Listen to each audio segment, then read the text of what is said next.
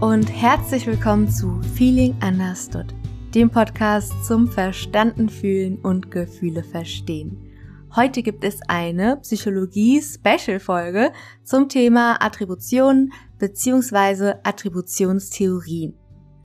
Für alle, die heute zum ersten Mal reinschalten, noch ganz kurz, mein Name ist Charlie, ich bin angehende Psychologin und ich mache diesen Podcast, um die Themen Psychologie, Selbstreflexion und Achtsamkeit in die Welt zu bringen und einerseits das Wissen aus meinem Studium für die breite Masse zugänglich zu machen und andererseits auch es zu normalisieren, sich verletzlich zu zeigen. Heute gibt es jedoch eine reine Psychologie-Folge und dazu auch noch mal kurz ein bisschen Kontext. In der letzten Folge, also von letzter Woche, ging es um das Thema Attributionen und darum, warum wir alle in gewisser Weise Hobbypsychologinnen sind. Und diese Folge ist, um genau zu sein, ein Ausschnitt aus der letzten Folge, den ich rausgeschnitten habe, in dem es nochmal viel tiefer in das Thema reingeht und wo das ganze Thema aus einer psychologischen Perspektive betrachtet wird.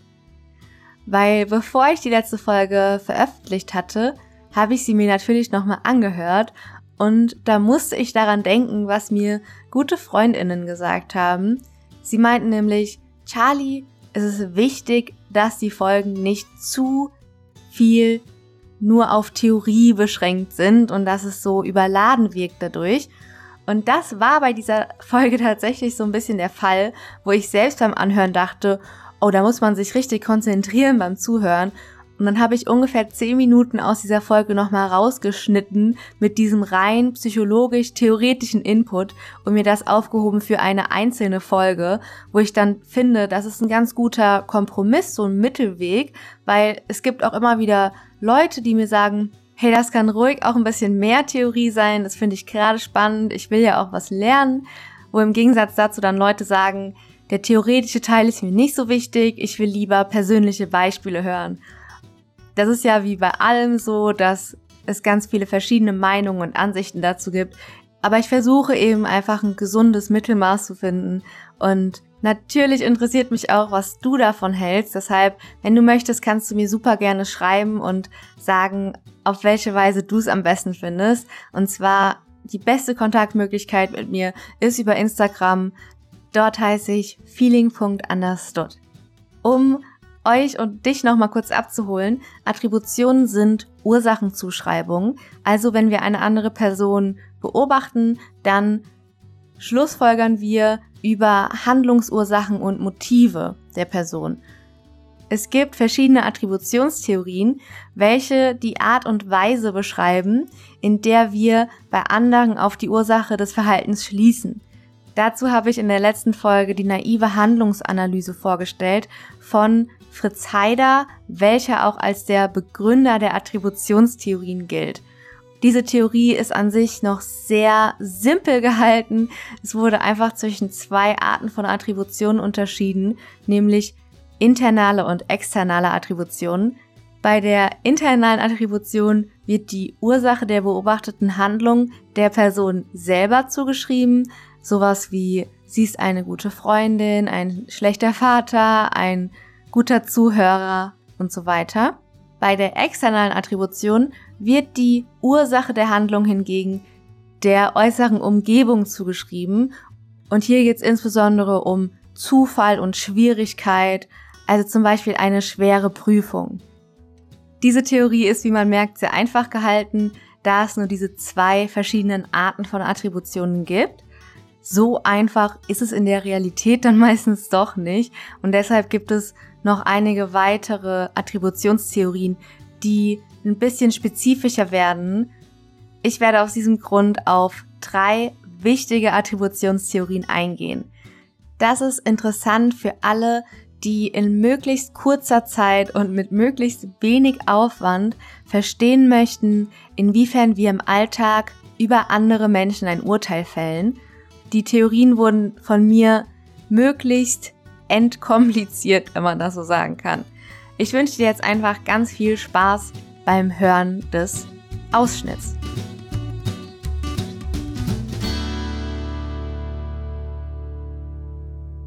Ich möchte nicht, dass es zu theoretisch wird, aber um das alles zu verstehen, ist so ein grobes Grundverständnis schon auch sehr nützlich. Nach der naiven Handlungsanalyse gibt es noch drei weitere wichtige Attributionstheorien, in denen die Theorie von Haider immer so ein bisschen noch optimiert oder weiterentwickelt wurde. Als nächstes gab es zum Beispiel die Theorie der korrespondierenden Schlussfolgerung, wo der Name auch wirklich schon Programm ist und wo einfach nur ergänzt wurde, dass ein Beobachter immer auch mit einbezieht in sein Urteil, dass die handelnde Person verschiedene Handlungsoptionen hat. Wenn du zum Beispiel an der Kasse stehst und hinter dir legt jemand seine Einkäufe aufs Band und du siehst, aha, Schokolade in verschiedenen Variationen und Gummibärchen und Eis und ganz viel billiges abgepacktes Fleisch, dann berücksichtigst du nach dieser Theorie auch gleichzeitig, was dieser Mensch nicht gekauft hat. Also du weißt, in diesem Supermarkt gibt's ganz viel Gemüse und frisches Obst und das hat die Person nicht gewählt. Demnach gehst du davon aus, dass dieser Mensch sich nicht so sehr um seine eigene Gesundheit oder um Tierschutz kümmert. Das wäre jetzt natürlich ein Beispiel für eine internale Attribution, wie wir es auch gerade schon hatten, dass man die Ursache der Person selbst zuschreibt. Es gibt natürlich noch die externe Attribution, wo die äußere Umgebung als Ursache der Handlung gesehen wird. In dem Kovariationsprinzip, um das es jetzt gleich ganz kurz gehen wird, gibt es noch eine dritte Art von Attribution. Und das sind die besonderen Umstände, also wie so eine Ausnahme, wenn man aufgrund von speziellen Umständen zu einem bestimmten Zeitpunkt auf diese Weise gehandelt hat. Bei dem Kovariationsprinzip werden zudem drei Quellen genannt, aus denen Menschen ihre Informationen beziehen. Diese lauten Konsens, Distinktheit und Konsistenz. Für dich ist es wahrscheinlich eher weniger wichtig, das auswendig zu lernen, das musst du auch gar nicht, aber es ist gut, das einmal gehört zu haben. Und zwar Konsens, auch wie es umgangssprachlich benutzt wird, geht es einfach darum, wie sich andere Menschen in der gleichen Situation verhalten würden, würden die das genauso machen. Bei der Konsistenz auch genau wie es im allgemeinen Sprachgebrauch verwendet wird, geht es darum, ob das Verhalten wiederholt auftaucht in so einer Situation, also ob die Person ein konsistentes Verhalten zeigt in dieser Situation. Und bei der Distinktheit geht es darum, ob das Verhalten spezifisch für diese Situation ist. Distinktheit ist wahrscheinlich das Wort, was man noch am wenigsten kennt hierbei. Es beschreibt eben, ob das Verhalten eine Reaktion auf einen spezifischen Stimulus ist. Die Distinktheit ist hier hoch, wenn sich die Person nur in wenigen Situationen so verhält und niedrig, wenn die Person sich in vielen anderen Situationen genauso verhält. Wir machen das Thema greifbarer, indem wir uns kurz ein ganz simples Alltagsbeispiel anschauen. Wir beobachten, wie jemand in einem Restaurant ein sehr hohes Trinkgeld gibt. Um jetzt entscheiden zu können, warum eine Person das tut, benötigen wir als Beobachter noch weitere Informationen. Also das sind jetzt keine Ratschläge oder so, die ich hier gebe, sondern es ist eher etwas, was wir alle in gewisser Weise unterbewusst tun, um uns einen Eindruck zu bilden, also eine Erklärung dafür, wie Menschen Urteile fällen, unbewusst. Ich breche das eher etwas komplexe Modell jetzt runter und erkläre das an dem Beispiel, wir benötigen, um verstehen zu können, warum eine Person so viel Trinkgeld gibt, noch mehr Informationen. Wir müssen zum Beispiel wissen, gibt diese Person regelmäßig hohe Trinkgelder. Das würde ja für die Konsistenz des Verhaltens sprechen. Falls die Konsistenz hier gering ist, dann wissen wir, das war nur eine Ausnahme und es wird auf die Umstände attribuiert, vielleicht weil die Person gerade umgeben ist von Leuten, Freunden, Kolleginnen, wo er einen guten Eindruck machen will oder nicht als geizig dastehen möchte. Falls die Konsistenz hoch ist, also die Person immer wieder auch hohe Trinkgelder gibt, dann kann man sich fragen, geben denn auch andere Gäste hohe Trinkgelder? Also gibt es einen hohen Konsens. Falls das nicht der Fall ist, dann liegt das wohl an der Person und es wird auf die Person attribuiert. Falls es doch so ist, dass auch andere hohe Trinkgelder geben, dann kann man fragen, gibt die Person nur in bestimmten Situationen hohe Trinkgelder. Also hier ist die Frage nach der Distinktheit. Wenn die Distinktheit hoch ist, also wenn die Person nur in ganz wenigen Situationen sich so verhält, dann wird es logischerweise nicht auf die Person attribuiert, sondern auf die Umgebung, auf den Stimulus. Vielleicht ist das Restaurant einfach super gut oder das Essen war an diesem Tag besonders lecker und deshalb hat es sich diesmal richtig gelohnt. So, als letzte Ergänzung zu den Attributionstheorien möchte ich noch ganz kurz auf das Ursachenschema eingehen. Da gibt es auch internale und externe Attribution, jedoch wird das um zwei weitere Dimensionen ergänzt, nämlich um Stabilität, inwiefern ist die Ursache für das Verhalten stabil oder variabel und die Kontrollierbarkeit, also inwiefern hat der Handelnde einen Einfluss darauf, was passiert. Und jetzt hat man zum Beispiel das Ergebnis von der Prüfung bekommen, man hat eine schlechte Note oder ja auch eine sehr gute Note und das kann jetzt unterschiedlich attribuiert werden. Im Sinne der Stabilitätsdimension kann es zum Beispiel eine stabile Ursache sein, die zu dem Verhalten führt, wie zum Beispiel eine Begabung für Sprachen, weshalb man immer wieder gute Noten schreibt in Französisch und Spanisch oder eben eine fehlende Begabung. Und eine instabile Ursache würde eher darauf hindeuten, dass sich zukünftige und vergangene Ergebnisse immer wieder unterscheiden. Zum Beispiel, wie ausgeschlafen man ist. Also man hat eine gute Note, weil man richtig frisch und erholt ist von der Nacht und das Gegenteil eben, wenn man diesen Schlaf nicht hatte und müde ist und sich nicht gut konzentrieren kann. Die Dimension der Kontrollierbarkeit wird insbesondere mit der Bewertung von anderen Personen in Zusammenhang gebracht.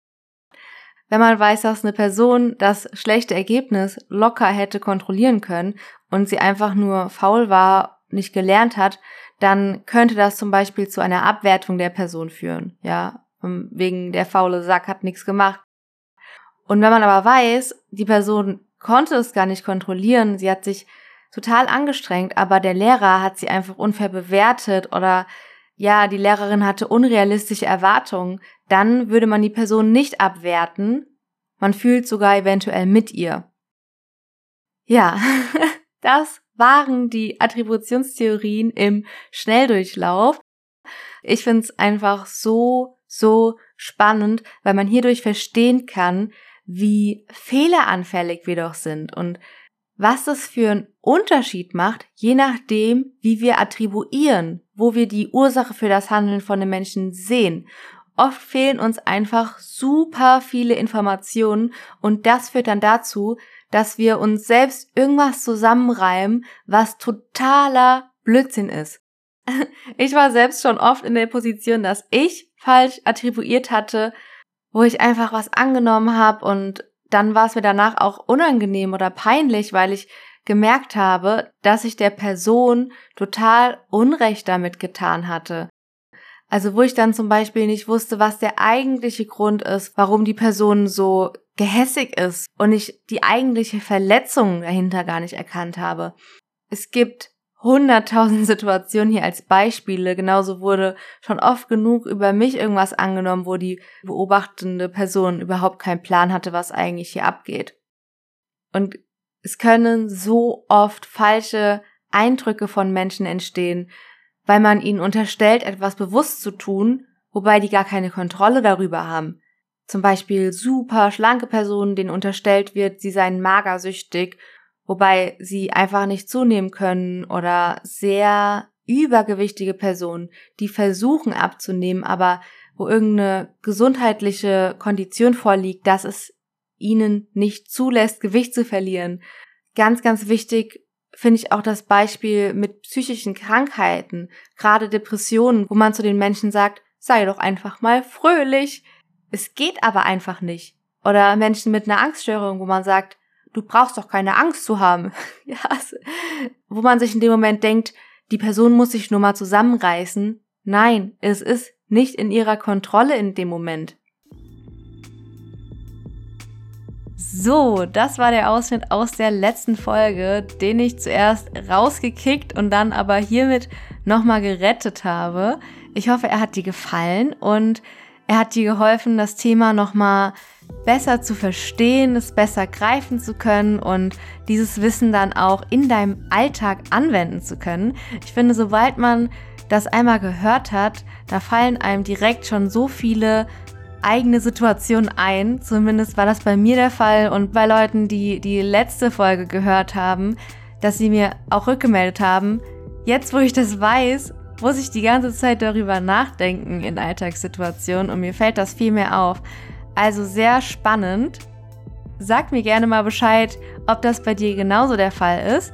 Ich freue mich von dir zu hören. Ich wünsche dir eine schöne Woche und sage bis bald.